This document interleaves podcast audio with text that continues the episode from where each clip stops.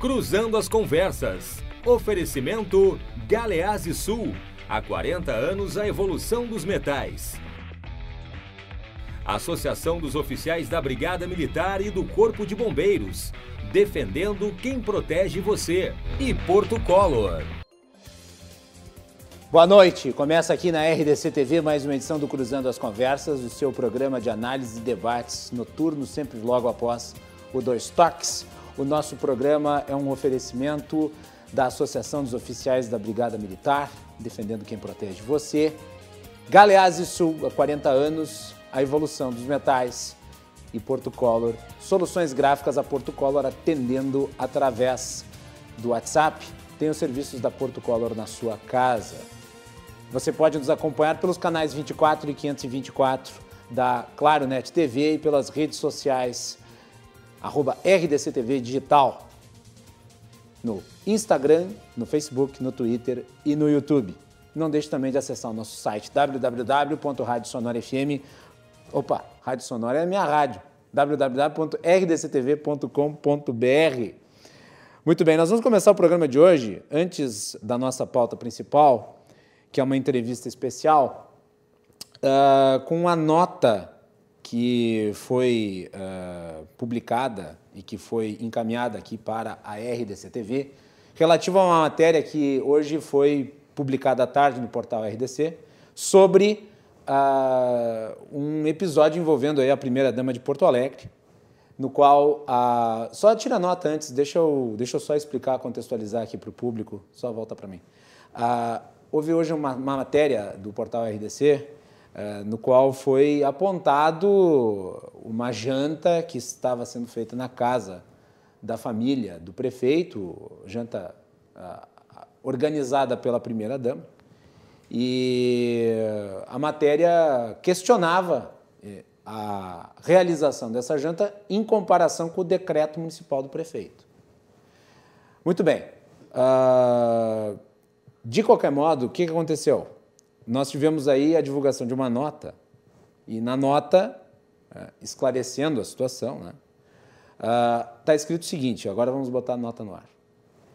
Em relação à reportagem exibida nesta quinta-feira, dia 25 do 6, por esta emissora, afirmando que a primeira-dama Tainá Vidal teria desrespeitado o decreto do Executivo Municipal estabelecendo regras de suspensão de atividades diante da pandemia, a assessoria de comunicação social da Prefeitura de Porto Alegre esclarece que não houve nenhuma infração ao decreto em vigor. A primeira-dama aniversaria nesta data e, para comemorar apenas com a família, o marido, o prefeito Nelson Marquesan Júnior, o filho, o enteado e sua mãe, teve o jantar servido em sua residência pelo chefe Jean. A comida foi preparada somente pelo chefe, sem ajudantes, seguindo todas as normas sanitárias necessárias: máscara, luvas e de higiene. Então, uh, isso foi encaminhado, não era uma janta, era um almoço. Então, só para esclarecer ainda mais especificamente, uh, o questionamento foi, obviamente, porque aquilo foi trazido através das redes sociais uh, no perfil da primeira-dama. Uh, e no momento em que nós estamos vivendo, com muita gente sendo privada de muitas liberdades, Obviamente, uma situação como essa desperta no mínimo dúvidas. O dever do jornalismo é, obviamente, apontar aquilo que pode ser uma incongruência e abrir o espaço para os esclarecimentos e para o contraditório. E foi o que nós fizemos. Então, estamos divulgando a nota que nos foi encaminhada pela assessoria de comunicação da Prefeitura de Porto Alegre. Agradecemos o esclarecimento, acho que isso fica esclarecido para o público em geral e nós reafirmamos o nosso compromisso com a pluralidade, com o espaço para o debate, com o espaço para a divergência, com o espaço para que as informações sejam prestadas. E ele continua à disposição de todos os membros do governo e de todos os membros da oposição, porque é jornalismo o que nós fazemos. Feito? Muito bem. A Assembleia Legislativa do Rio Grande do Sul tem um papel importante no combate à pandemia. Afinal de contas, ela é responsável pela votação de inúmeros projetos, muitos deles encaminhados pelo Executivo. E ela tem desenvolvido o um enfrentamento nessas questões, inclusive dialogando com o setor produtivo. Para falar sobre esse tema, nós convidamos hoje para uma entrevista especial aqui no Cruzando as Conversas o deputado que preside a Assembleia Legislativa, Hernani Polo.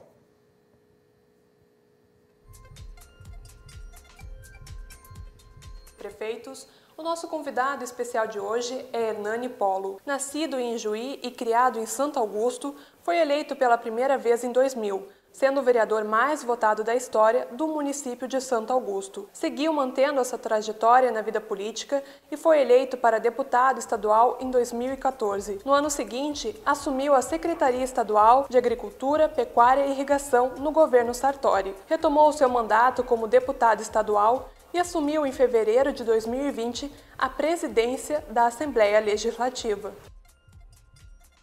Para essa entrevista, eu convidei dois jornalistas tarimbados. Está aqui comigo no estúdio Silvio Lopes. Silvio, bem-vindo, boa noite. Boa noite, Macalossi. É, fico muito feliz em estar aqui contigo num momento desses que nós atravessamos, o país e o Rio Grande do Sul particularmente, né? E diante dessa situação toda de crise do coronavírus que nos lança a grandes desafios. E é um desafio também da Assembleia Legislativa. Também quem nos acompanha hoje nessa entrevista é a jornalista e sócia da Critério, uh, Soraya Hanna. Soraya, bem-vinda, boa noite. Muito boa noite, Muito boa noite Macaló. Alegria estar com vocês hoje, com o presidente da Assembleia, Nani Polo, meu querido amigo Silvio Lopes. Acho que vai ser uma bela conversa é, porque a Assembleia tem um papel muito importante nessa condução, nesse momento de tantas incertezas, um momento de construção.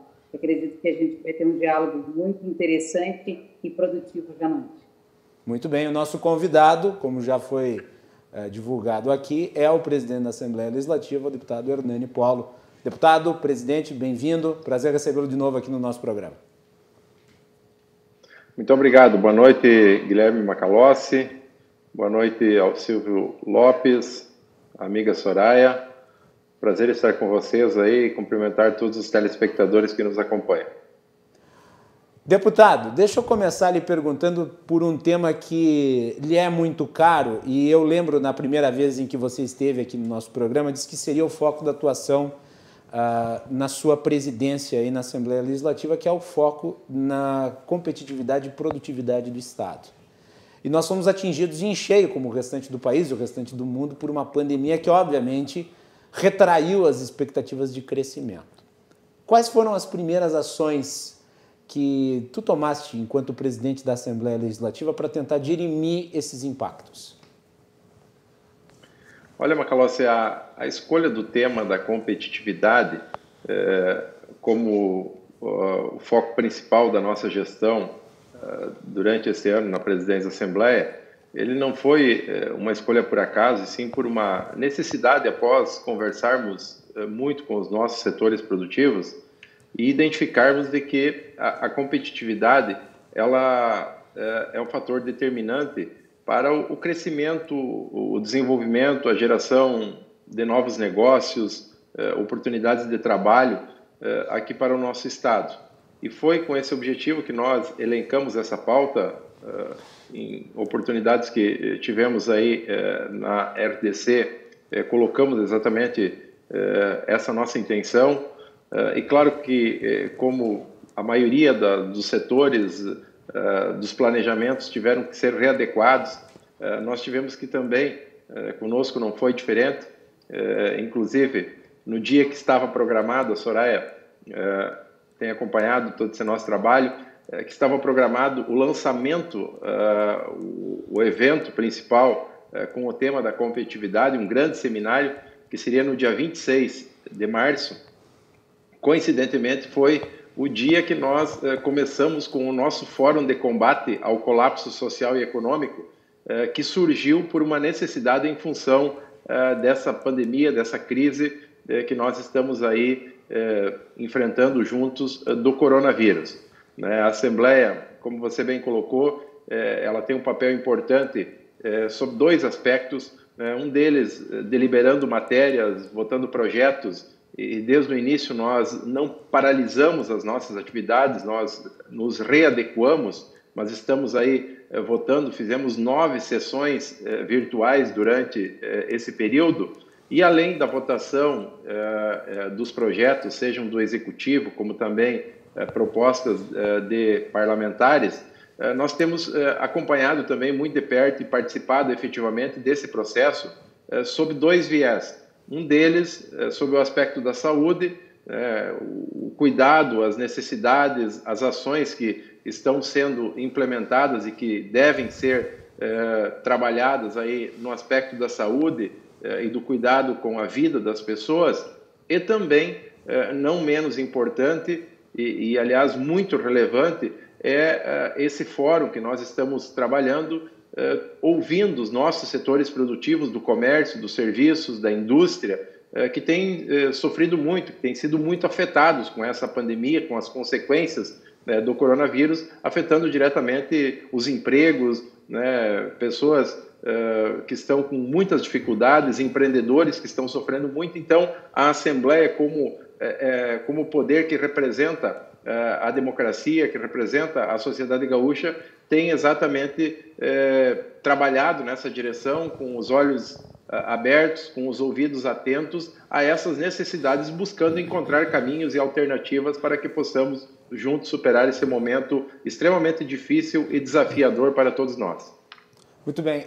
A nossa produção preparou uma pergunta, Melanie Rupental, relativa a. Eu acho que se encaixa perfeitamente, eu quero fazer essa aqui, já que se enquadra no tema da produtividade, relativa a, aos agricultores e as medidas para combater a estiagem. Melanie, a pergunta. Perguntando sobre um tema que é caro ao deputado tendo em vista o seu histórico de trabalho e também a sua atuação pública, que é o setor da agricultura. O Rio Grande do Sul está passando por um dos piores momentos na estiagem da história recente e que tem impactado a vida de muitas pessoas que dependem o seu sustento dessa prática. O senhor tem se mobilizado para conversar com o governo federal para achar soluções que contenham a crise. Mas eu pergunto, o que já se tem de medida concreta para esse setor? Que está passando por todas essas dificuldades e que não pode esperar tamanho entrave da máquina pública para receber a ajuda que precisa agora. Deputado Paulo. Bom, uh, Bom esse, assunto, esse assunto a gente já vem acompanhando uh, desde o ano passado, uh, tendo em vista de que praticamente eh, o ano todo, desde o início do, do, plantio das culturas aqui no estado, nós tivemos uma diminuição nas chuvas, no ano, no estado todo, melhor dizendo, né, secas, eh, eh, uma seca que aconteceu que trouxe muitos prejuízos à nossa produção agropecuária, eh, chuvas isoladas muito abaixo da média histórica e isso trouxe consequências a praticamente todas as atividades agropecuárias. Né. Então, ainda no final do ano passado, a cultura do milho que foi muito afetada uh, e que tem uma importância e uma relevância uh, muito muito forte aqui no estado pela produção do grão que atende aí uh, o setor de suínos, aves, né, a própria silagem para o gado leiteiro. Então, ainda no mês de dezembro, nós estivemos em Brasília, na companhia de deputados federais e senadores, levando já a preocupação e algumas consequências e, perdas já constatadas naquele momento com relação especialmente à cultura do milho e a preocupação porque naquele período a, soja já estava em desenvolvimento e também já é, com consequências, já com prejuízos é, à sua produção. E que pelo prolongamento da estiagem, que naquele período era a, o que estava acontecendo, se transformou em seca. Né? Nós tivemos o mês de janeiro e fevereiro com também chuvas muito localizadas, e isso provocou uh, uma perda na produção da soja, que é a nossa principal cultura, o nosso principal grão aí, na, na faixa de 50%, uh, eh, colocando aí uh, um, um cenário muito semelhante a 2004, 2005, que foi uma das piores secas da história do Rio Grande do Sul. Né? E essa perda na produção, obviamente, faz com que nós tenhamos que buscar ações, e muitas delas foram já uh, anunciadas pelo governo federal, pelo Ministério da Agricultura, em que pese o acesso uh, dessas medidas muitos agricultores ainda não conseguiram, até porque nós temos várias situações, nós temos aqueles produtores que financiaram direto a sua lavoura nas instituições financeiras no crédito oficial, nós temos produtores que financiaram através de cooperativas, de cerealistas. Então, se buscou né, trabalhar em várias frentes, eh, junto com a bancada federal de deputados e senadores, para que essas medidas fossem anunciadas. Como eu disse, muitas delas já divulgadas, eh, algumas com dificuldade de acesso, de, eh, porque tem uma, uma, uma, uma diferença muitas vezes no que se anuncia e naquilo que se concretiza na prática. O próprio governo do estado aqui também desenvolvendo algumas ações para atender esses municípios, a gente sabe de que, além da perda eh, na produção,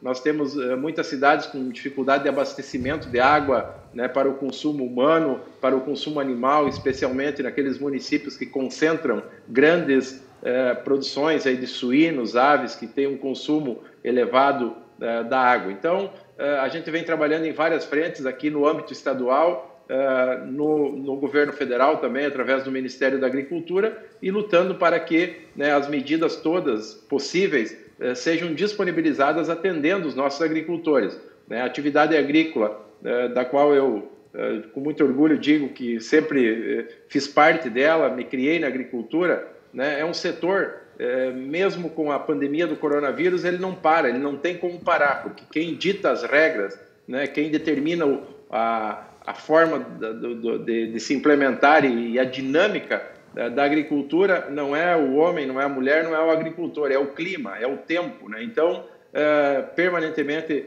né, o agricultor está é, trabalhando, plantando, colhendo e, claro, sujeito aí às dificuldades e os fatores climáticos que muitas vezes tiram aquela expectativa é, de produção e, quando isso acontece, nós temos uma consequência diretamente é, que impacta nos nossos setores produtivos, do comércio, da indústria, dos serviços, né, especialmente nos municípios com a característica agropecuária, né, e tem um ditado que é muito verdadeiro. Quando o campo uh, vai bem, a cidade vai também. Quando o campo tem problemas, esses problemas refletem imediatamente nos nossos uh, setores do comércio e dos serviços uh, nas cidades.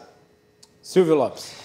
Presidente Hernani Polo, é um prazer falar com o senhor. O senhor que tem um espírito conciliador e é importante esse espírito conciliador hoje, mas ao mesmo tempo mantém a firmeza na defesa dos propósitos institucionais da nossa casa, a Assembleia Legislativa. O Estado do Rio Grande do Sul, o senhor sabe muito bem, o senhor é da agricultura lá de Ijuí, uma região produtora do Rio Grande do Sul. O Estado do Rio Grande do Sul tem sofrido na agricultura e agora, nesta semana, nessas horas anteriores, tivemos uma, um baque muito grande aí de perder um investimento importante, que é da Mercado Livre, que vai para Santa Catarina, como outros investimentos também foram nos deixando com chupando o dedo. Esse investimento era para ficar em Gravataí e, segundo os empresários que estavam aqui querendo ficar no Rio Grande do Sul, não tiveram, a, digamos assim, a, a, o, o, amparo, né, o atendimento às reivindicações que Santa Catarina deu, não tiveram do governo do Rio Grande do Sul, justamente no momento que nós precisamos desses investimentos. É, e isso comprovou, uh, deputado Hernani Polo, que governar não é apenas tirar a bunda da cadeira, né, como dizia o governador quando era candidato, mas é muito mais do que isso. A quem o senhor atribui a falha ou a culpa pela perda de mais este investimento que vai fazer realmente muita falta para a economia do Rio Grande do Sul? Olha, Silvio Lopes, é, prazer também é, estar mais uma vez com um amigo. É, esse tipo de fato que nós estamos acompanhando agora nos últimos dias é exatamente o que nos motivou, né? até acompanhando o histórico nas últimas décadas, o Rio Grande do Sul perdeu, nesse caso, era um investimento de fora que estava vindo aqui para o Rio Grande do Sul, mas nós perdemos também muitos empreendedores gaúchos que saíram daqui e foram empreender, eh, colocar as suas atividades, os seus negócios em outros estados e até em outros países. Né? E exatamente eh, porque nós temos hoje um sistema né, com uma burocracia excessiva, eh, muitas vezes quase invencível pelos empreendedores, né? e talvez a falta de termos aí uma, uma centralização no comando desses eh, projetos, eh, sejam de investimentos que vêm de fora para o Rio Grande do Sul e mesmo aqueles gaúchos que queiram ampliar os seus negócios, os seus investimentos aqui no Rio Grande do Sul. A gente sabe que tem dois aspectos, e claro que isso é uma questão bastante delicada no aspecto tributário, que, que sem dúvida é importante, e você tem que sempre buscar o equilíbrio para que qualquer medida tributária não traga impactos e reflexos naqueles setores que já estão aqui estabelecidos. Você tem que, claro, tentar atrair investimentos novos, fazer com que eh, empreendimentos sejam, né, abram as suas portas aqui no Estado, mas sempre com aquela busca do equilíbrio. Eh, então, o aspecto tributário ele é sempre muito relevante né, nesses eh, empreendimentos, como também, muitas vezes, o excesso de burocracia que nós temos o, o, número de licenças que são muitas vezes intermináveis e que é, o próprio poder público às vezes não tem um, um prazo para cumprir com o cidadão. Aliás, nós estamos é, trabalhando já na Assembleia Legislativa com um projeto de lei que cria um, um, novo procedimento para o processo administrativo no âmbito da administração pública estadual, exatamente buscando ter mais agilidade, mais celeridade, mais transparência Uh, nesses procedimentos administrativos. Então, uh, uh, o fato que, que, nós estamos tratando, ele conversa diretamente com o tema nosso da, da, da, da, gestão, que é a competitividade. acho que nós temos que avançar, nós temos que aprimorar e, e, e buscar com esses fatos que acontecem, ver aquilo que se pode e se deve fazer enquanto gestão pública estadual, para que a gente não né, não, não desperdice oportunidades, sejam de investimentos de fora que é, vêm para o Rio Grande do Sul, como também, é, eu disse anteriormente, investidores aqui do Estado que, né, por é, razões é, que, que, colocamos, acabaram saindo daqui. Né? Felizmente, hoje à tarde, eu é, participei aí de, um, de, uma solenidade que né, selou, né, deu um passo importante agora com a assinatura né, de um protocolo de intenções já avançando uh, sobre o, o Cais Mauá aqui do embarcadeiro, tivemos junto com os nossos empreendedores gaúchos da DC7, o Dodge Sirena, o Sicão, né, o Tornaim, o Eugênio, né, junto uh, com o governador, uh, hoje assinando esse protocolo de intenções, avançando. Né, um, acho que é um sonho importante, antigo, um desejo de Porto Alegre, do Rio Grande, né, em termos aquele espaço lá revitalizado, né, é um espaço é, que será sem dúvida um diferencial para a nossa capital. Então nós temos que é, identificar esses problemas quando acontecem, essas, é, né, essas é, eventuais falhas, né, e buscar aí corrigir e, e atrair. Nós precisamos é, é, é, desenvolver o Rio Grande, gerar novos negócios, oportunidades de trabalho. Então todos os empreendedores gaúchos ou de fora do Rio Grande precisam ser tratados com toda a atenção, né, enfim, da, da melhor forma possível para que a gente consiga impulsionar o nosso desenvolvimento. Vamos lá, pergunta da Soraya Hanna. Boa noite. Presidente, a gente sabe aí que o senhor pegou um desafio de falar em competitividade num ano difícil, né? Um ano que tivemos a estiagem, a gente sabe que representa a estiagem para a nossa economia, e na sequência toda essa questão do coronavírus gerando tantas incertezas. Mas eu queria retomar a questão do Fórum de Combate ao Colapso Social e Econômico, lançado coordenado, liderado pelo senhor, é, porque teve um momento que era complicado qualquer liderança, é, homem público, falar é, em retomada, em temos que cuidar da economia, porque a palavra de ordem é é, é isolamento, é, uma coisa é saúde, outra economia, como se fosse uma guerra né, de divisões. Quando a gente sabe que o caminho, né, o caminho é o equilíbrio, porque ao mesmo tempo que temos que trabalhar para preservar vidas, precisamos também ter planejamento, né, planejamento para a retomada.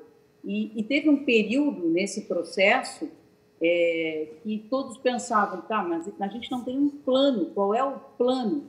E, e, quando as pessoas questionavam qual era o plano, o senhor estava já conversando com os setores produtivos nesse fórum de, de combate ao colapso social e econômico. E logo após, passou um tempo, é, para a alegria de todos, o Estado, o Executivo, trouxe um plano que é o modelo da, das bandeiras, questionados por uns, elogiado por outros, mas verdadeiramente a gente tem um critério, e isso é positivo. Eu queria uh, colocar para o senhor, é, nessa caminhada do fórum, o que, que se tirou, é, o que, que o senhor percebeu do nosso setor produtivo? Ele está avançado, ele está... Qual é a preocupação, o cerne disso? Porque há muitas críticas, né? De algumas pessoas dizem, ah, não, os empresários só estão preocupados com o bolso deles, né? É, é, é os empregos, mas é, é, é, já nunca perderam nada, não podem perder nada agora. Não é essa a realidade. A gente sabe da preocupação, do, do, emprego, da geração de renda, da necessidade da economia também estar ativa, mas estar planejada, preservando vidas com equilíbrio, mas se garantindo, trabalhando para essa retomada gradual. Eu queria saber um pouco da sua percepção, o senhor que foi um líder nesse processo e, e que a gente sabe que é um, é um, é um político que trabalha muito nos bastidores, na construção o Silvio colocou muito isso, é um agregador. A gente que conhece o mais de perto é, confere essa característica é muito especial na sua conduta pública. Então, eu queria entender um pouco qual é a sua visão do nosso empresariado, do nosso setor produtivo neste momento da pandemia. Aliás, só para fazer um complemento aí ao é, questionamento é, uh, feito. Eu sempre. Hernani, só, só para fazer um complemento. Oi. O, o, Oi, governa... o, o, o, esse fórum que foi criado foi uma iniciativa uh, uma das pioneiras em termos de acompanhamento do efeito econômico da pandemia. Que eu lembre, porque quando começou já, lá, no, lá em meados de março, né, uh, uma das primeiras coisas que eu vi surgir foi isto. Então, uh, além de tudo, uma iniciativa pioneira no Brasil, eu diria. É, nós começamos praticamente é, junto com o início do enfrentamento da crise do coronavírus. É, nós eh, outras assembleias buscaram o nosso modelo uh, para que também implementassem nos seus estados. Felizmente, o nosso fórum ele congrega em torno de 30 setores do comércio, dos serviços, da indústria, entidades, federações, tem participado Federação, FEComércio, Fiergs, o LID, o Transforma RS, para citar algumas, mas outras dezenas de entidades que representam né, os setores do, do, comércio e dos serviços aqui e da indústria do Rio Grande do Sul. a Soraya colocou muito bem no início desse processo, né, só se falava em, em saúde, vida, e se criou essa polêmica em nível nacional. a dicotomia, né? a, falsa dicotomia. Né? né? É, é, as duas coisas é, elas é, devem caminhar juntas. Né? A saúde você e a vida da pessoa, das pessoas você preserva com estruturas, com atendimento, com equipamentos, assim como também os setores produtivos estando com condições de trabalhar, gerando emprego e renda, você possibilita o bem-estar das pessoas e também salva vidas. Você evita o desemprego, você evita a violência, a criminalidade e com isso você preserva vidas também. Né? Nós estamos numa, numa guerra, eh, efetivamente, é uma guerra de enfrentamento ao coronavírus e o que normalmente dá mais notícia não são quantas vidas se salvaram, e sim quantas vidas nós perdemos. Né? É natural de que qualquer eh, ser humano, qualquer eh, empreendedor, né, preserva, busca o cuidado dos seus colaboradores, dos seus clientes. Né? Então, nós temos que é, essa dicotomia, esse jogo de torcidas que foi para um terreno partidário, ideológico, político, eleitoral, ele não contribui em nada para que nós possamos superar esse momento. E quando nós idealizamos e criamos o fórum, uh, Soraya, respondendo a tua pergunta, foi exatamente uh, com a preocupação uh, de que acontecesse o que nós estamos vivenciando hoje. E, e, o cenário pela frente, ele não é nada animador. Aliás, os empreendedores estão angustiados, estão desanimados, estão com muita desesperança, porque estão vendo os seus negócios, muitas vezes de 10, 20, 30, 40 anos, sucumbirem.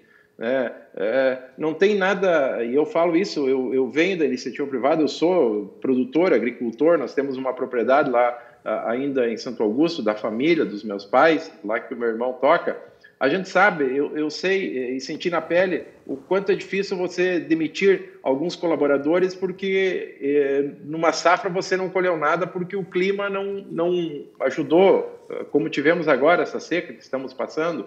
Então, não há nada mais eh, triste para um empreendedor quando ele tem que demitir. É sinal de que o negócio dele não está bem. Né? Nesse caso, claro, em função de uma pandemia. É, e eu entendo de que é, a dose, muitas vezes, ela não está bem é, equilibrada nesse processo. Nós temos que centrar e concentrar o nosso esforço muito na conscientização, na orientação das pessoas. Inclusive, nesse sentido, nós tivemos na semana passada com o Dr. Fabiano Dalazen, o Procurador-Geral de Justiça, no comandante eh, militar do Sul, general Stumpf, levando a ele uma ideia, uma sugestão de que nós façamos uma grande mobilização interinstitucional, né, junto com o Exército, para conscientizar as pessoas, porque de nada adianta, muito pouco resolve você impedir, eh, eh, fechar, determinar que atividades não funcionem se as pessoas estão em outros locais aglomeradas, se, tendo contato próximo, não cuidando né, não tendo os cuidados com uh, o distanciamento, enfim, eh, todas essa, essas medidas que, ajudem, eh, que ajudam a evitar a disseminação do coronavírus.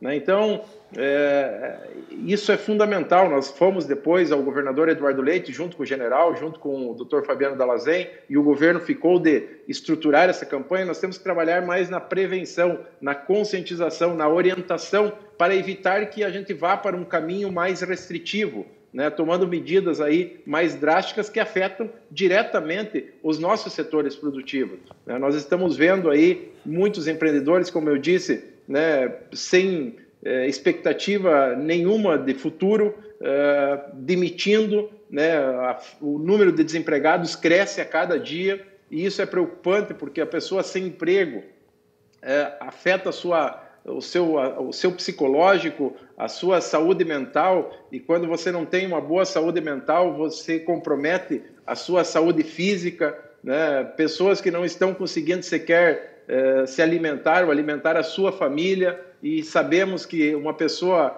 eh, mal alimentada, ela diminui a sua capacidade imunológica, né? E isso já fica mais vulnerável ao coronavírus e a outras doenças. Então, é, a, conscientização é fundamental e a RDC tem um, uma capilaridade, acho que é, é importante, é, Macalossi, é, orientar as pessoas, conscientizar as pessoas e não disseminar um pânico, medo, um terrorismo, né, que faz com que muitas vezes as pessoas não busquem o atendimento de outras doenças uh, em, de medo do coronavírus. E isso está acontecendo, as pessoas estão ficando mais doentes em casa e quando vão buscar o atendimento médico estão com a sua vida já praticamente num estágio muito avançado de comprometimento.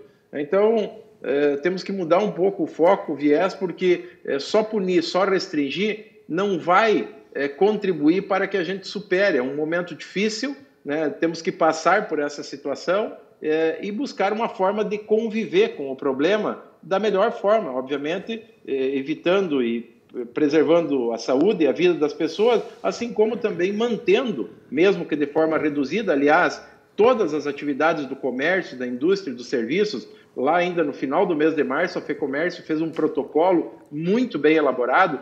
Esses estabelecimentos eh, têm todos os cuidados com a higiene, com álcool gel, com distanciamento, enfim, eh, os estabelecimentos é, que cuidam, que têm esses protocolos, muitas vezes impedidos de funcionar. E aí eu volto a me referir que em espaços públicos, em vários ambientes, as pessoas estão aglomeradas e nada é feito para evitar que isso aconteça. Né? E você vai cada vez mais punindo, uh, fechando, impedindo né, as pessoas de trabalhar no seu dia a dia e nas suas atividades, o que tem provocado aí é, muita decepção, muita angústia, muita revolta e muita indignação aí é, de muitos setores aí da nossa sociedade. Vamos fazer um intervalo. Na sequência, nós vamos fazer mais um giro de perguntas aqui. Nós estamos recebendo o presidente da Assembleia Legislativa do Rio Grande do Sul, deputado Hernani Polo. Junto conosco hoje, participando dessa entrevista, nós temos o jornalista e economista Silvio Lopes e a jornalista e sócia-diretora da Critério, a Soraya Hanna. Fiquem conosco, nós já retornamos.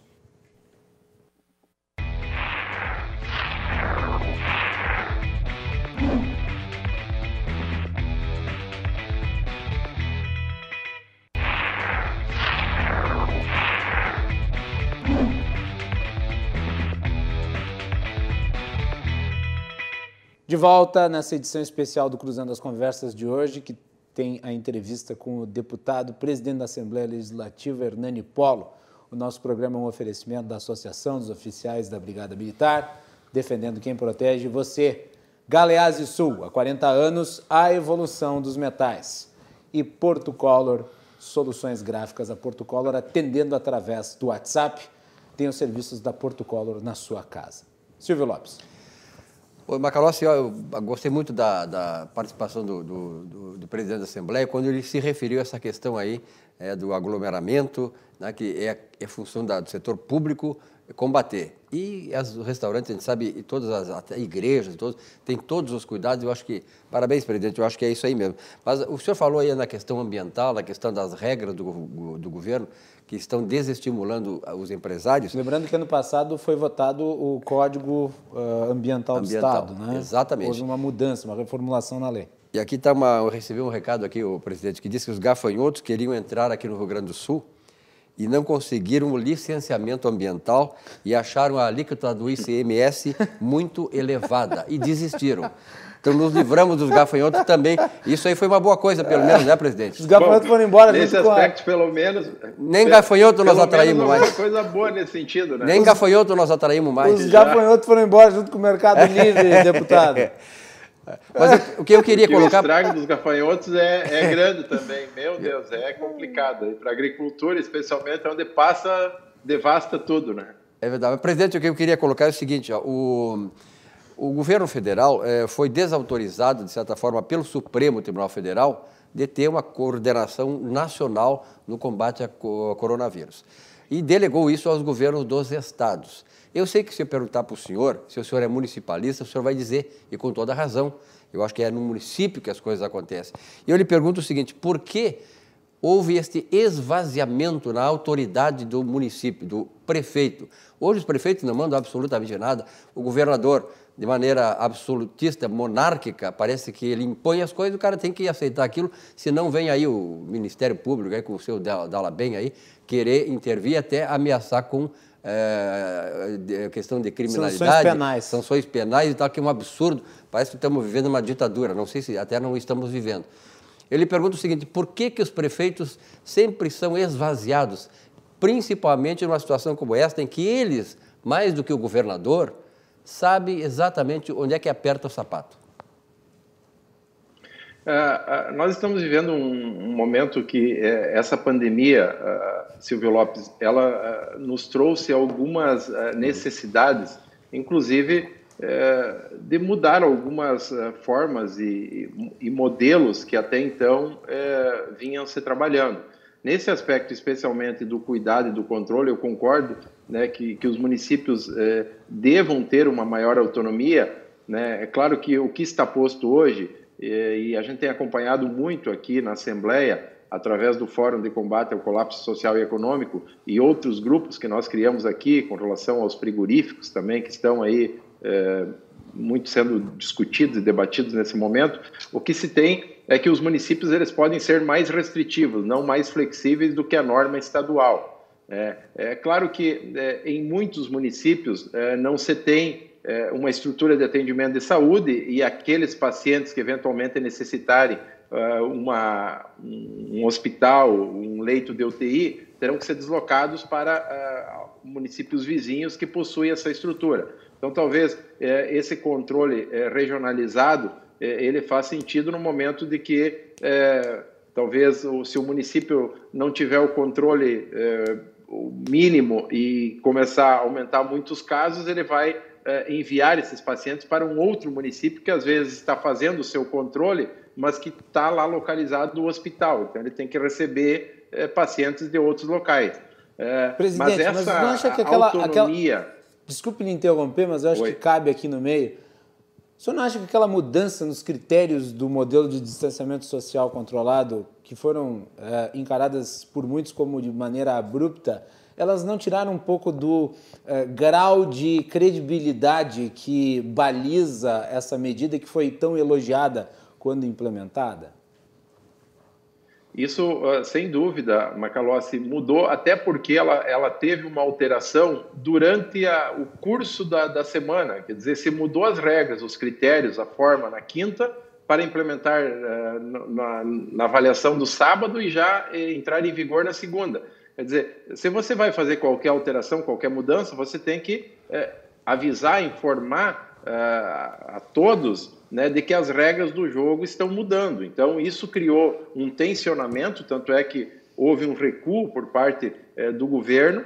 O que nós temos que focar e concentrar o esforço é em evitar que nós tenhamos bandeiras mais restritivas. Né? Infelizmente, em algumas situações, o que tem dado notícia ou parece que mostra trabalho é quando eu restringo mais, quando na verdade eh, nós tínhamos que trabalhar para restringir menos ampliar a capacidade hospitalar, ver tudo o que se pode fazer para evitar que nós é, passamos para uma bandeira mais restritiva. É o que eu disse antes, é trabalhar na ampliação da capacidade hospitalar é, junto com os empreendedores, a iniciativa privada, aliás, tem feito um grande trabalho nesse sentido, auxiliando, ampliando leitos, com equipamentos, com, enfim, recursos é, para poder é, ter uma estrutura mais compatível e evitar que a gente vá por uma bandeira mais restritiva. Assim como o que eu comentei antes, é o poder público trabalhar na prevenção, atuar orientando as pessoas, esclarecendo que se cada uma tomar atitudes individuais, nós vamos proporcionar um benefício coletivo. Né? E o cuidado individual faz toda a diferença. Eu estive hoje à tarde com o comandante-geral da Brigada Militar, o Coronel Moore, e eu eh, recebi um dado lá, conversando sobre a situação, que me impressionou. A Brigada Militar, eh, com efetivo em torno de 17 a 18 mil homens, eh, homens e mulheres que estão 24 horas trabalhando, atualmente eles têm um caso de um, um integrante da corporação internado no hospital por causa de coronavírus.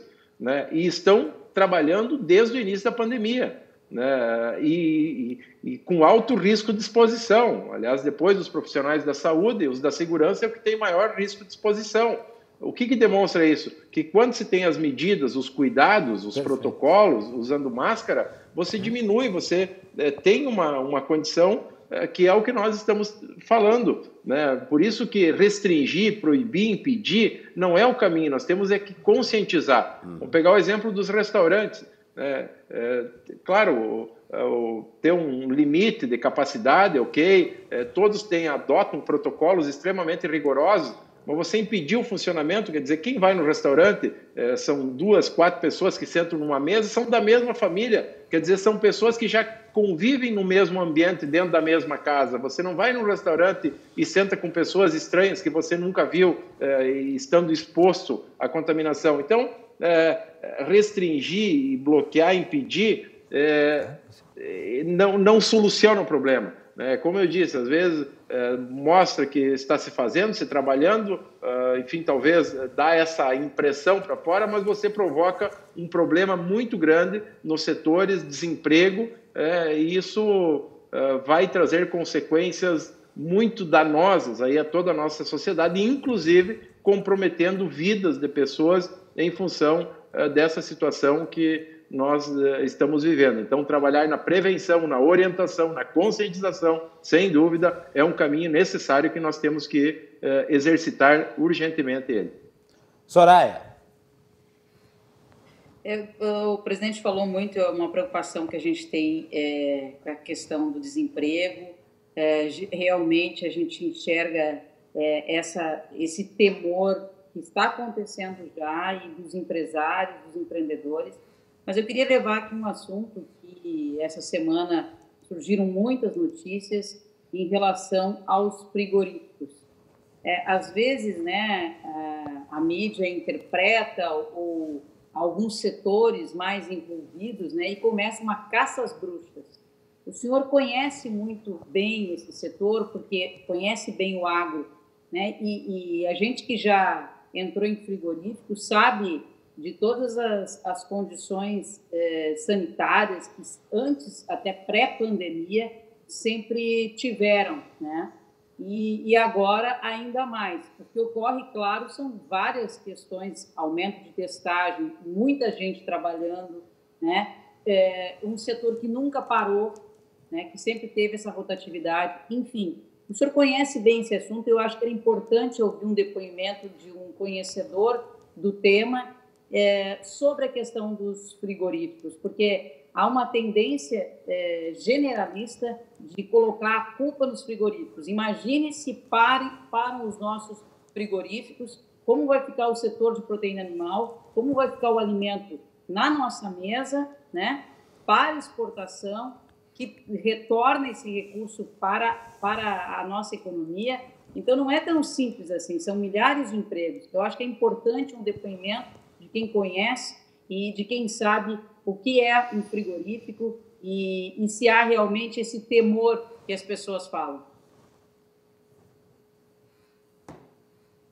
sempre são eh, plantas, indústrias eh, de alimentos que foram sempre muito saudadas né?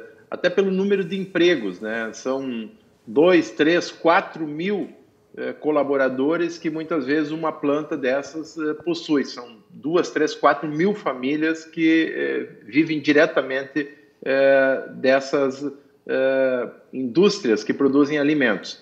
O que está se colocando é uma pecha, um rótulo, né, de forma, eh, eu diria assim, injusta aos frigoríficos, porque o coronavírus ele não nasce, ele não surge, seja dentro de um frigorífico, dentro de qualquer empresa, de qualquer setor. Ele é um vírus que vai, obviamente, se disseminando. É, e quando se trata de uma é, indústria de alimentos com mão de obra intensiva, né, que é um frigorífico, como eu disse, né, empregam milhares de pessoas é, e que é um ambiente com temperaturas baixas, com umidade alta, propício à disseminação.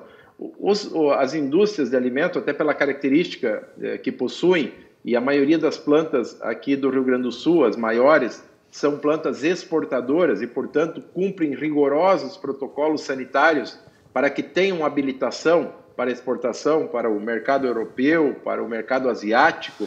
É, então, todo o cuidado, é, ele é, em primeiro lugar, da própria empresa, é, para que a qualidade do, do seu produto seja mantida, para que ele consiga atender esses mercados. Então, há um protocolo rigoroso a ser seguido, e claro que os protocolos sempre podem ser melhorados, podem ser ajustados, mas mesmo que se faça todo o cuidado, muitas vezes aquele colaborador né, ele é assintomático, ele não tem nenhuma alteração na temperatura, ele não tem absolutamente sintoma nenhum, muitas vezes ele é o, está disseminando, está portando o coronavírus. E daí né? é que acaba, entra o grande uh... problema, né, deputado?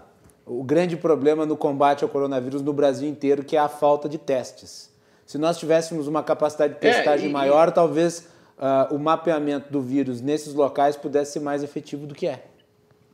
É, e exatamente, Macalossi, você colocou muito bem. Por que, que aparece mais eh, casos identificados, diagnosticados? Porque os frigoríficos testam mais. Se tivesse testes claro. em todos os locais, certamente é. apareceriam casos nesses outros locais. Mas quando acontece é, uma identificação de um caso, é, todos os daquele setor são afastados né, as medidas são adotadas e, claro, que em função da testagem aparecem mais casos. Por isso que é injusto, como eu disse, é, a, a, atribuir aos frigoríficos é, eles serem disseminadores. Inclusive, isso gera, é, Soraya, nas próprias comunidades, nos municípios, às vezes uma revolta é, dos outros setores com o frigorífico. Né? Mas o, o, frigorífico é uma, uma indústria, primeiro, que, que produz alimentos, que é uma atividade essencial, né? e, e aquela é, forma de você às vezes você briga com a regra, que há um debate muitas vezes em cima das normas, como se a norma resolvesse todo o problema. Se fosse uma norma, a norma resolvesse a regra, a lei, o decreto, bom, se fosse bom, nós não teríamos caso nenhum. Em sendo ruim, teríamos casos em todos os lugares, o que não é a realidade. Nós temos algumas situações né, que têm é, uma, uma condição diferenciada. O que a gente precisa é trabalhar na prevenção, na conscientização, na orientação, porque às vezes os colaboradores que saem de dentro da planta vão para suas casas, eh, vão para o supermercado, vão para a farmácia, têm contato com outras pessoas e acabam, inevitavelmente, às vezes, sendo contaminados com o coronavírus. Então, eh, os cuidados e as orientações, elas são eh, fundamentais para que a gente supere esse momento. E você fechar um frigorífico não é como sair de uma sala, de um gabinete, fechar a porta e desligar a luz. Quer dizer, tem todo um sistema funcionando de animais que estão alojados lá no campo. É, por exemplo, um frigorífico que abate é, 4 mil suínos por dia, é, no momento que esses suínos são abatidos, é, está ao mesmo tempo nascendo 4 mil leitões lá no campo, porque é, é uma atividade que nunca para, é um setor que ele não, é, não para é, nunca em função da, do, do, mercado, de, de atender as exportações. Né? Então nós temos que ter muito cuidado, porque você fechar um frigorífico, o que faz com os animais que estão lá prontos para serem abatidos?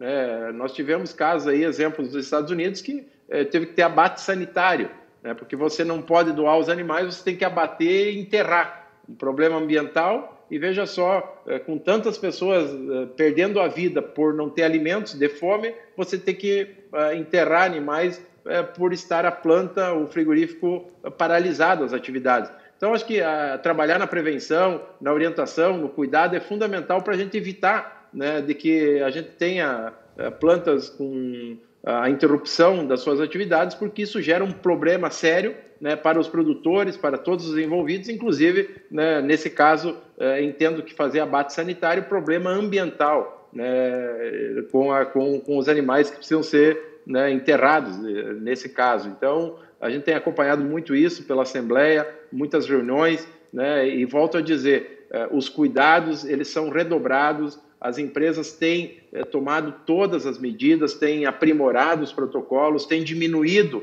o número de funcionários é, no máximo possível. Claro que, né, como eu digo, é, como eu falei anteriormente, é, é, quando você trabalha com uma mão de obra intensiva e há necessidade que isso aconteça, né, e felizmente nós temos importantes frigoríficos aqui no estado que geram muitos empregos. Aliás, né, quando os frigoríficos é, têm que afastar alguns colaboradores e contratar novos é, para é, repor aquela mão de obra, é, eles contratam hoje com uma facilidade, facilidade, enorme, porque a fila de desempregados está aumentando cada dia mais dos, de outros setores, né? Então, felizmente ainda os nossos frigoríficos estão aí produzindo, trabalhando e, e, dando oportunidades aí a milhares de gaúchos através das suas né, unidades que possuem no estado. Presidente, eu vou lhe fazer essa pergunta, depois nós vamos para o último intervalo do programa. Uh, e ela é relativa a uma questão que começou o programa, que foi uh, da saída da, da, do Mercado Livre. Na live, o governador fez menção a um possível projeto de reforma tributária aqui para o Estado. E nós sabemos que, diante desse cenário uh, absolutamente desolador das contas públicas e com a expressiva queda de arrecadação, nós vamos precisar repensar ainda mais o tamanho da máquina e daí a reforma uh, tributária também se insere nesse contexto. Como é que tu avalia uma reforma tributária aqui para o Rio Grande do Sul e, e quais contribuições poderiam sair da Assembleia Legislativa nesse sentido? Olha, é, é importante e necessário, desde o ano passado, é, esse assunto vem sendo discutido e comentado Porque, viu, internamente presidente, no governo. Esse, esse nosso código tributário, ele tem sido destruidor de empresas e de trabalhadores.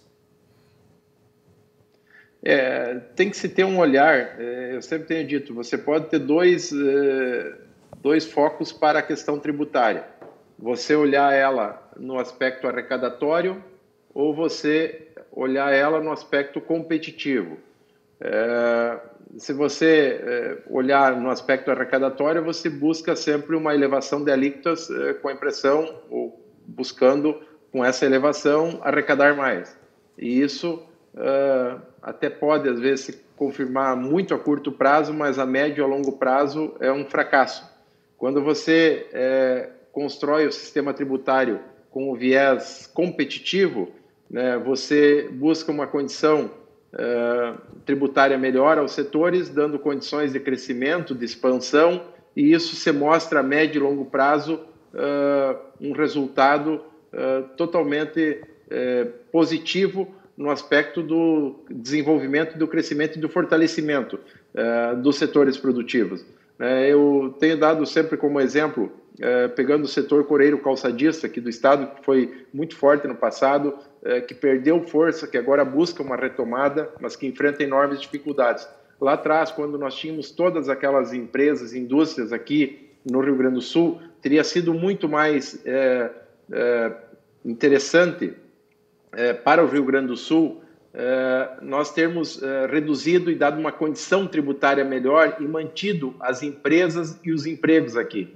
Teria sido uma ação é, muito mais inteligente, pensando a médio e longo prazo. Nós não fizemos isso e perdemos espaço para outros estados do Brasil no setor coreiro calçadista. E aí faço uma, uma comparação com Santa Catarina no setor têxtil né, que foi um estado sempre muito forte uh, nessa área, e quando começaram, uh, isso dito pelo governador Raimundo Colombo, há um, há, um, tempo atrás, quando participamos de, uma, de um encontro, que lá atrás, quando começaram os produtos chineses vir para o Brasil, a qualidade já melhor, e com preços atraentes, eh, o, governo de Santa Catarina reduziu praticamente pela metade a alíquota tributária do têxtil, eh, exatamente com o objetivo de manter as empresas. O que aconteceu foi exatamente que as empresas conseguiram eh, suportar, ampliar a sua produção e hoje Santa Catarina, com uma alíquota reduzida, ela arrecada no setor mais do que arrecadava com uma alíquota quase o dobro do que você tem hoje. Né? Então, foi uma visão competitiva, quer dizer, eu possibilitei condições competitivas para o setor uh, se sustentar. Né? Se não tivesse feito isso, talvez o setor teria encolhido, diminuído, né? produtos de fora uh, vindo com um preço mais atraente, e aí empregos uh, teriam se perdido né? ou deixado de existir. Então, realmente é uma necessidade, né? eu tenho acompanhado alguns debates, né, nesse sentido, eh, especialmente com, a, com o Ricardo Neves, que, que tem, a gente tem interagido bastante aí com os setores eh, do agro, da proteína animal, né, outras áreas também, exatamente vendo com esse olhar, né, é criar condições eh, competitivas para que os nossos setores, nós temos aqui empreendedores, nós temos, aliás, no, no DNA do gaúcho o empreendedorismo. O que, o que nós precisamos é, é dar condições né, seja no aspecto tributário, como também eh, antes eu fiz referência na, no aspecto burocrático. Nós temos eh, muita complexidade de legislação de, né, que, que, que impedem, que dificultam eh, a, a, o avanço né, de, de, de, muitas, de muitos empreendimentos aqui no Estado. e essa burocracia, ela sufoca. Às vezes a burocracia ela é tão prejudicial quanto a tributação e às vezes mais. Às vezes a burocracia ela é, é pior, um, um, mal ainda maior do que o próprio aspecto tributário. Né? Então, é, só para citar mais um exemplo, que hoje eu, eu estive com ele, é, que eu citei, fiz referência anteriormente, o Dodge Sirena né, e, o, e o Cicão da DC7, eles estavam é, nos relatando. Nos Estados Unidos, eles fazem eventos em vários países, né, eventos grandes. Nos Estados Unidos, para um evento grande, você precisa cinco licenças uh, para liberar uh, a realização do evento. Aqui no Brasil, eventos grandes são em torno de 53 a 55 licenças. Veja a dificuldade, a burocracia, o, o exagero que se tem, né, que isso precisa ser combatido com veemência. Muito bem. Nós vamos fazer intervalo e nós voltamos na sequência para o último bloco deste programa especial com a entrevista com o presidente da Assembleia Legislativa do Estado do Rio Grande do Sul, deputado Hernani Polo, junto comigo hoje no programa, o jornalista e economista Silvio Lopes e a jornalista e eh, sócia-diretora da Critério, Soraya Rana. Nós voltamos na sequência.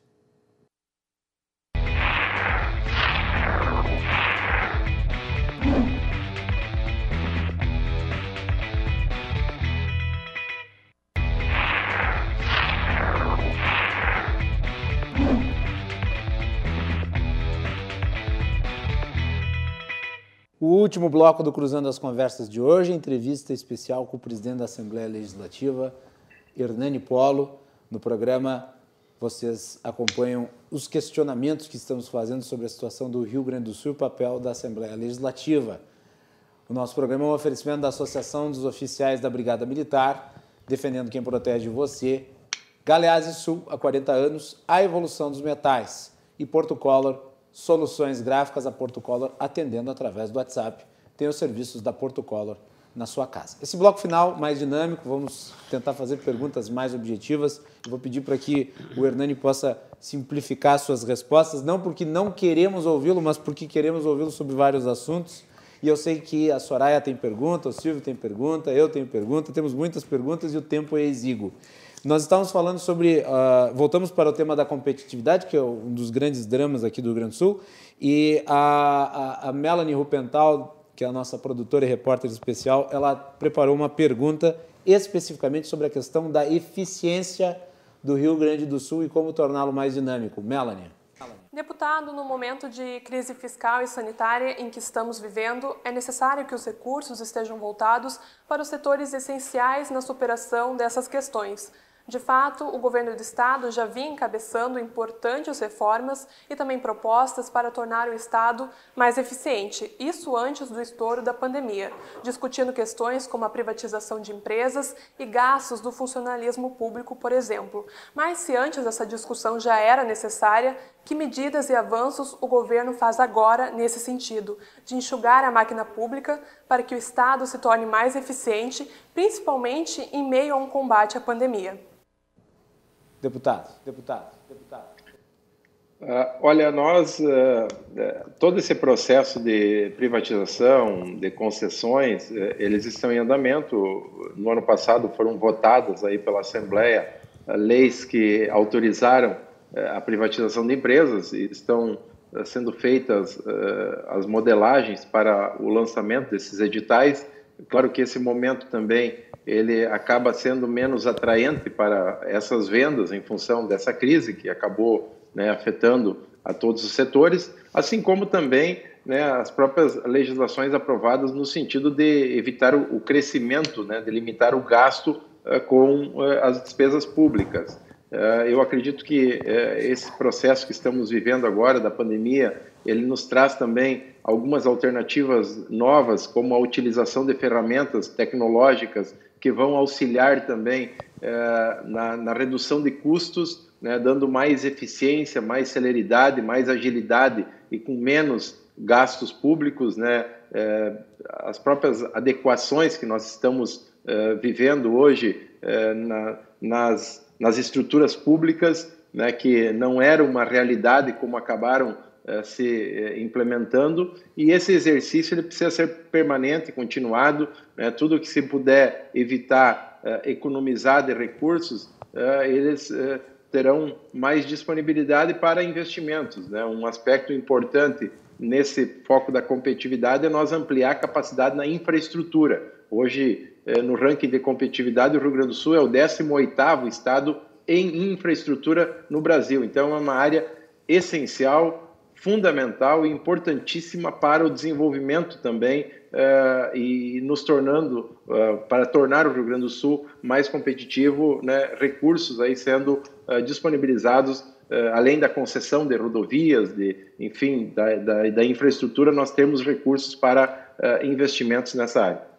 Soraya. Olha só, presidente, estou eh, acompanhando agora que está tá acontecendo uma campanha, né? Que é a campanha Escolha de Valor.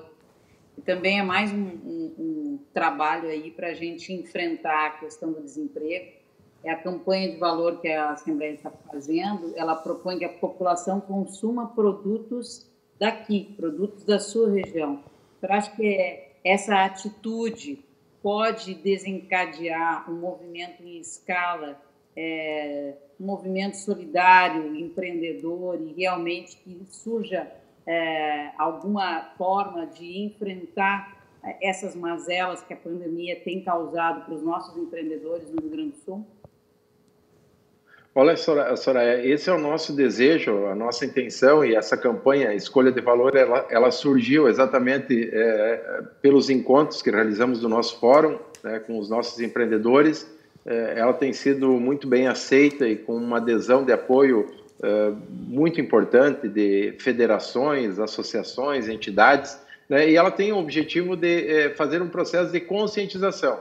Né? Quando nós formos adquirir produtos e serviços, priorizar o que é nosso, do Brasil, do Rio Grande do Sul, da nossa região, do, do nosso município, né? E, e, com isso nós criar um círculo virtuoso, né? Vamos criando esse hábito de consumo de produtos nossos, porque é, adquirindo o que é produzido aqui, nós estaremos ajudando né, a manter as portas abertas das nossas empresas, ajudando a manter empregos, né? E é aquela história: você compra uh, num comércio, aquele comércio se mantém, tem empregados, aqueles empregados daqui a pouco vão consumir uh, daquela atividade que aquela pessoa que está lá comprando também produz. Né? Então, vamos criar um, um ambiente, um, uma conscientização, né? estimulando aí a valorização dos nossos produtos e serviços. Nós temos aí também, né, nas próprias eh, rotas turísticas no futuro, quando pudermos retomar uh, um espaço importante para auxiliar aí os nossos setores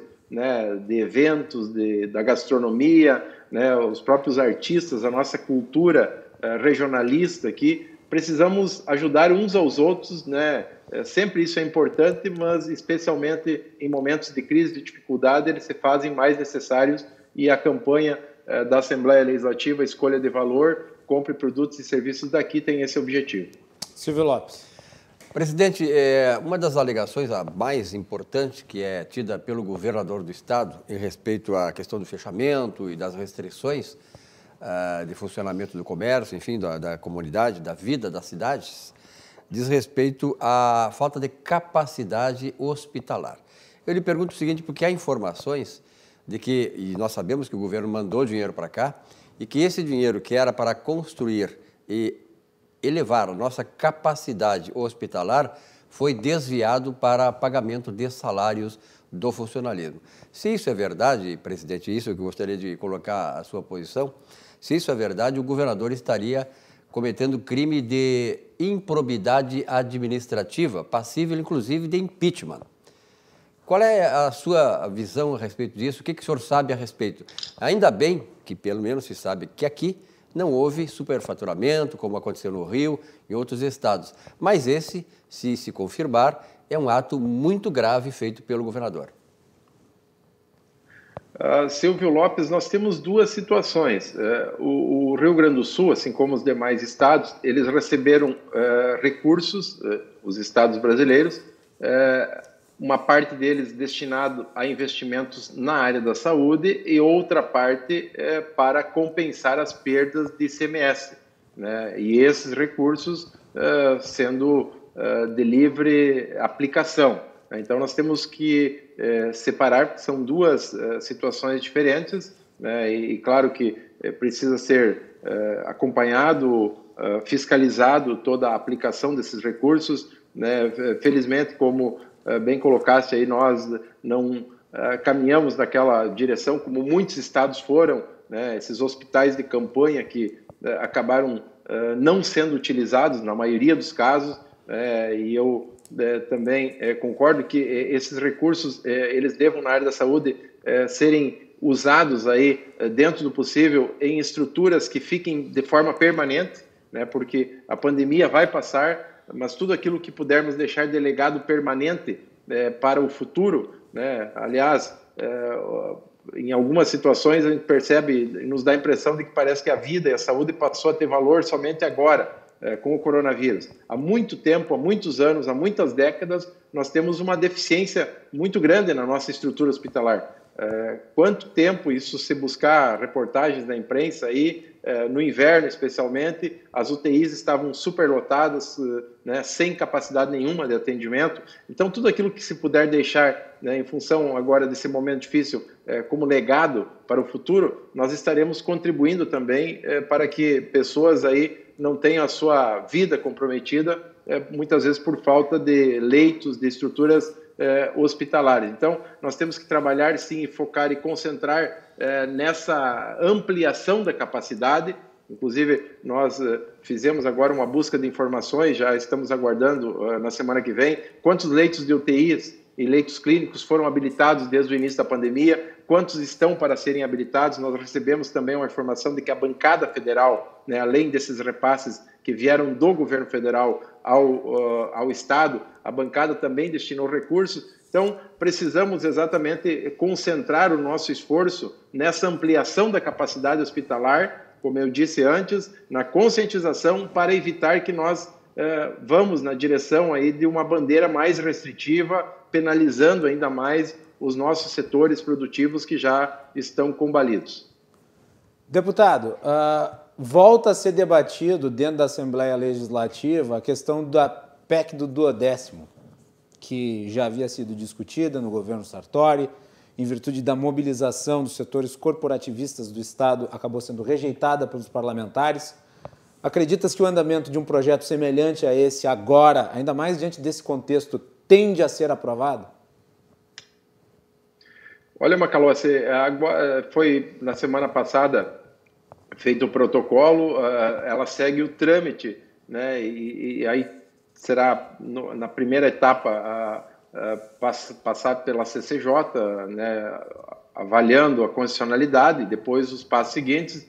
Eu acho que sempre há espaço para debater, discutir né, medidas que possam uh, exatamente uh, construir aí um, um equilíbrio dentro dessas estruturas públicas. Eu acho que temos que estar sempre abertos a isso, né, buscando a, própria construção né, feita pelo governador, junto com os poderes e instituições, uh, na LDO, no orçamento do ano que vem, uh, convergiu nessa direção, todos buscando ajustes dentro das suas estruturas. Né? Claro que muitas vezes a, a própria crise ela traz uma demanda né, maior de, de situações. Né? Nós temos aí, em função desses decretos, das normas, enfim, regras que estão em vigor desde o início da pandemia, uma judicialização, um número de demandas judiciais, de processos extremamente elevados, né, porque, é, obviamente, é, o, a própria função do Ministério Público é fazer cumprir a lei, cumprir as normas, cumprir os decretos.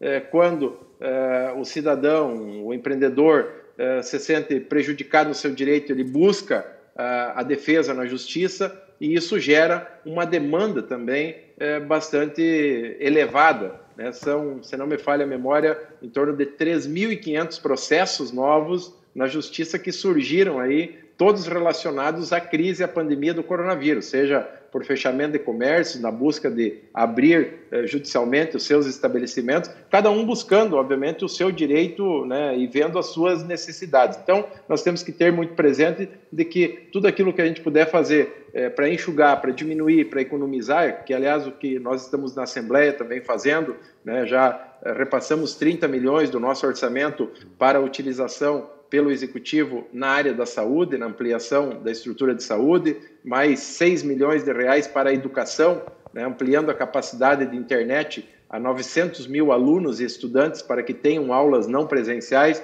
Então, nós estamos exatamente também buscando, né, em nome de, dos 55 deputados e deputadas, essas ações que eh, possam também contribuir de forma efetiva nesse enfrentamento e nessa eh, superação da crise.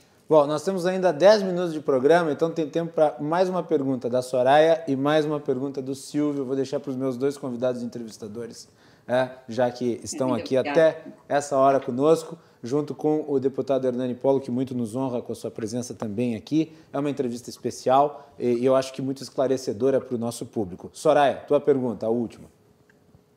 É, minha pergunta é o seguinte: é, a Casa do Povo, né? Como é que ela está reagindo agora à Casa do Povo, que é um espaço político? É, a gente sabe que a política é o caminho da, da construção, mas é o caminho muito uh, das pessoas, de gente que gosta de gente, que conversa com gente, que constrói, que busca soluções, que trabalha em cima de problemas. Como é que se faz política agora, nesse momento de pandemia? A Casa do Povo virou uma casa virtual e como é que isso funciona? Os deputados estão sabendo fazer a sua política, a, a, a demanda está chegando até a Casa do Povo. Como é que está esse processo novo também aí para a Assembleia? Olha, Soraya, estamos nos reinventando, né? continuando as nossas atividades de um formato, numa forma diferente, obviamente, né? É, videoconferência de manhã, de tarde, de noite, nós, eu não tenho agora o um número preciso aqui, mas seguramente desde o início dessa pandemia, foram mais de 800 videoconferências realizadas pela Assembleia, entre as comissões, entre a mesa diretora, pela presidência, plenário, né, os próprios deputados, muitos fazendo, através da, da, do seu mandato, encontros. É uma casa plural, que tem pensamentos diferentes, né, pessoas né, com ideologias divergentes, o que é do processo democrático, e nós temos que é, compreender isso e, e, na condição de presidente, é, ter exatamente essa, é, esse senso né, de responsabilidade e de é, compreender que somos uma, somos uma casa plural, né, eh, temos deputados e deputadas que pensam de forma e têm opiniões eh, divergentes, mas nós sempre procuramos manter a nossa linha, a nossa postura com equilíbrio, eh, com responsabilidade e sempre buscando olhar o todo. Né? Eu sempre tenho dito que às vezes né, olha uma, duas, três árvores, quando em todas as situações nós temos que ter um olhar mais amplo, olhar a floresta como um todo. Né? E isso serve exatamente para esse momento que nós estamos vivendo, né? que é um momento difícil, complicado, né? e que as pessoas estão fragilizadas, as pessoas estão tensas, eh, já são eh, de 90 para 120 dias que estamos eh, nessa situação de restrições, e como eu disse, eh, o medo do, do, coronavírus, as pessoas estão preocupadas com a sua saúde, com a sua vida, assim como estão com os seus negócios, com as suas atividades, é, com o emprego que muitas vezes está ameaçado quando já não é, muitas pessoas perderam o, o, trabalho. Então isso tudo gera um tensionamento, né? E cabe a nós ouvir, é, discutir e encontrar caminhos que muitas vezes não são fáceis, normalmente, aliás, não são fáceis e simples, né? Mas que através do diálogo e por isso que desde o início a nossa conduta, nossa postura na vida pública sempre foi exatamente buscando a convergência. É, é, muitas vezes é mais simples, é mais fácil é, ser radical, é, o mais difícil é ser equilibrado, mas eu acredito que é, o caminho da construção está no ponto de equilíbrio, né, é, para que a gente construa um, um caminho e faça essa travessia com menos impactos e efeitos possíveis. Então, a Assembleia, Soraya, é, nós temos feito lá uma, eu tenho dito, aproximando as pontas para construir pontes. Né? Eu acho que a gente precisa é, mais convergência, é mais pontes e menos muros, né? porque é, senão a gente acaba ficando isolado e o isolamento é, não constrói caminhos para a solução dos problemas. Silvio, Presidente, encerrar. nesse mesmo sentido, eu gostaria que o senhor analisasse rapidamente para nós, claro, é, sobre essa questão do protagonismo da Assembleia Legislativa é, e saber se a Assembleia ela tem esse protagonismo, protagonismo ativo nesta comissão, se é que ela participa, a comissão que decide, junto com o chefe do Executivo, as questões que envolvem o combate à pandemia aqui no Rio Grande do Sul. Nós participamos uh, de um grupo do Comitê de Crise, que somos uh, eventualmente chamados pelo governo, que participa os demais poderes e instituições. Né? Uh, o, o, grupo que coordena a, as próprias normas que foram criadas pelo distanciamento é um grupo mais técnico, né, que, que o, o, governador montou e ele coordena junto com a Secretaria do Planejamento. Então, nós não participamos efetivamente da formatação dessas regras, dessas normas, nós acompanhamos mais o monitoramento né, desse processo, uh, enfim, as informações, uh, os dados, uh, as estatísticas que vem, o, o Estado vem acompanhando desde o início da pandemia né, a formatação, a configuração uh, desse distanciamento e as próprias normas, regras e critérios né, é fe são feitos aí é, pelas informações por esse grupo técnico que acompanha né, e que faz esse trabalho. Então a gente tem é, sido chamado eventualmente nessas uh, nesses momentos né, para o compartilhamento de informações e por outro lado eh, nós temos também levado sugestões, uh, divergido em alguns momentos. Eu tenho dito de que a divergência, uh, uh, o debate, ele é importante e necessário, É claro que não podemos é, nos dividir nessa, nessa hora, nesse momento, porque a divisão é, nos fragiliza, a divisão nos enfraquece, né? E isso também não, não ajuda em nada em nós superarmos as dificuldades. O que nós precisamos, né, eu acho que, é, como eu disse, é muito equilíbrio né, e termos a consciência né, de que é, não é o trabalho, não é a atividade que é o problema é, que nós temos que atacar com mais veemência. Porque se fosse assim, volto a dar o exemplo. Na Brigada Militar, que estão com todos os seus efetivos, todo o seu efetivo trabalhando 24 horas por dia, nós teríamos muito mais casos e muito mais problemas de coronavírus. Né? Essas pessoas estão trabalhando direto, desde o primeiro dia da pandemia. Né? E temos, volto a dizer, 17 mil, em torno de 17 mil uh, uh, homens e mulheres da Brigada Militar, um caso internado de coronavírus. Né? Então, não, o trabalho não é o problema, nós temos que atacar em outras, uh, em outras áreas aí, uh, conscientização, né? e deixar com que os nossos setores produtivos aí do comércio, com regras, com protocolos, com critérios, uh, possam continuar suas atividades, né? pelo menos para manter, né? se não na totalidade, parcialmente os empregos, o, o trabalho da população, que é fundamental, inclusive para termos uma melhor saúde e preservarmos vidas também. Deputado Hernani Polo, muito obrigado pela sua presença hoje aqui no nosso programa virtual, à distância, por teleconferência, mas de qualquer maneira, uma presença no nosso programa, porque afinal de contas tirou uma parte da sua agenda para nos acompanhar aqui nessa noite. É, ele parabenizar pelo trabalho, as portas da RDC estão sempre abertas.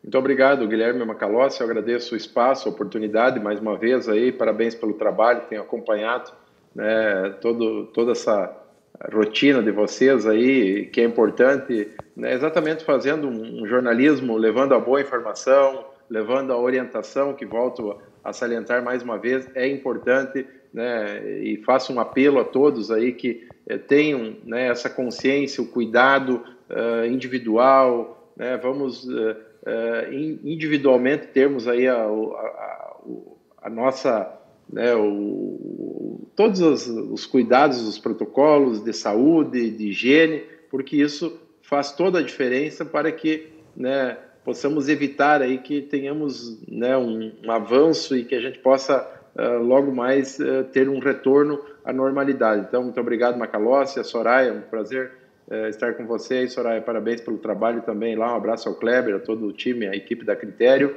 e ao Silvio Lopes, que mais uma vez estivemos juntos, e aos telespectadores que nos acompanharam. Sempre à disposição aí, um abraço e uma boa noite a todos. Então tá aí, deputado Hernani Polo. Soraya, muito obrigado pela sua participação aqui e externo meus abraços lá para a equipe. Muito obrigado, querido. Foi um prazer a conversa, sempre muito produtivo. Muito bem. Silvio, muito obrigado pela parceria. Eu que te agradeço e parabéns às posições que ouvi aí do deputado Hernani Polo, que mostra que ele realmente é um político com sensibilidade. Muito bem. E eu gostaria de agradecer também a produção da Melanie Rupental e as perguntas que ela elaborou aqui e que também enriqueceram o nosso, a, a nossa entrevista. Terminar o programa agradecendo a todos os nossos telespectadores, mandar um abraço para o André Machado, que uh, tem feito a assessoria de comunicação da Assembleia Legislativa e tem feito de uma maneira muito eficiente e agradecê-lo pela interlocução. E, e também para a vereadora Mônica Leal, que estava na nossa audiência, mandou mensagem, obrigado pela audiência. Terminar esse programa mandando meus parabéns para minha tia Maristela Macalossi, que está de aniversário hoje. Beijo para ti, te amo muito, felicidades, uma boa noite a todos e até amanhã.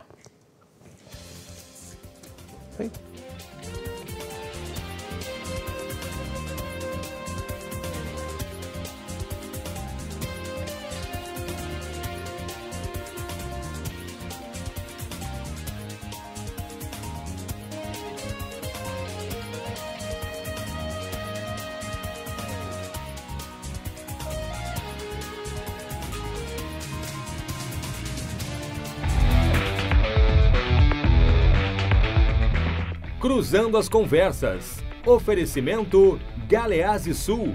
Há 40 anos a evolução dos metais. Associação dos Oficiais da Brigada Militar e do Corpo de Bombeiros. Defendendo quem protege você. E Porto Color.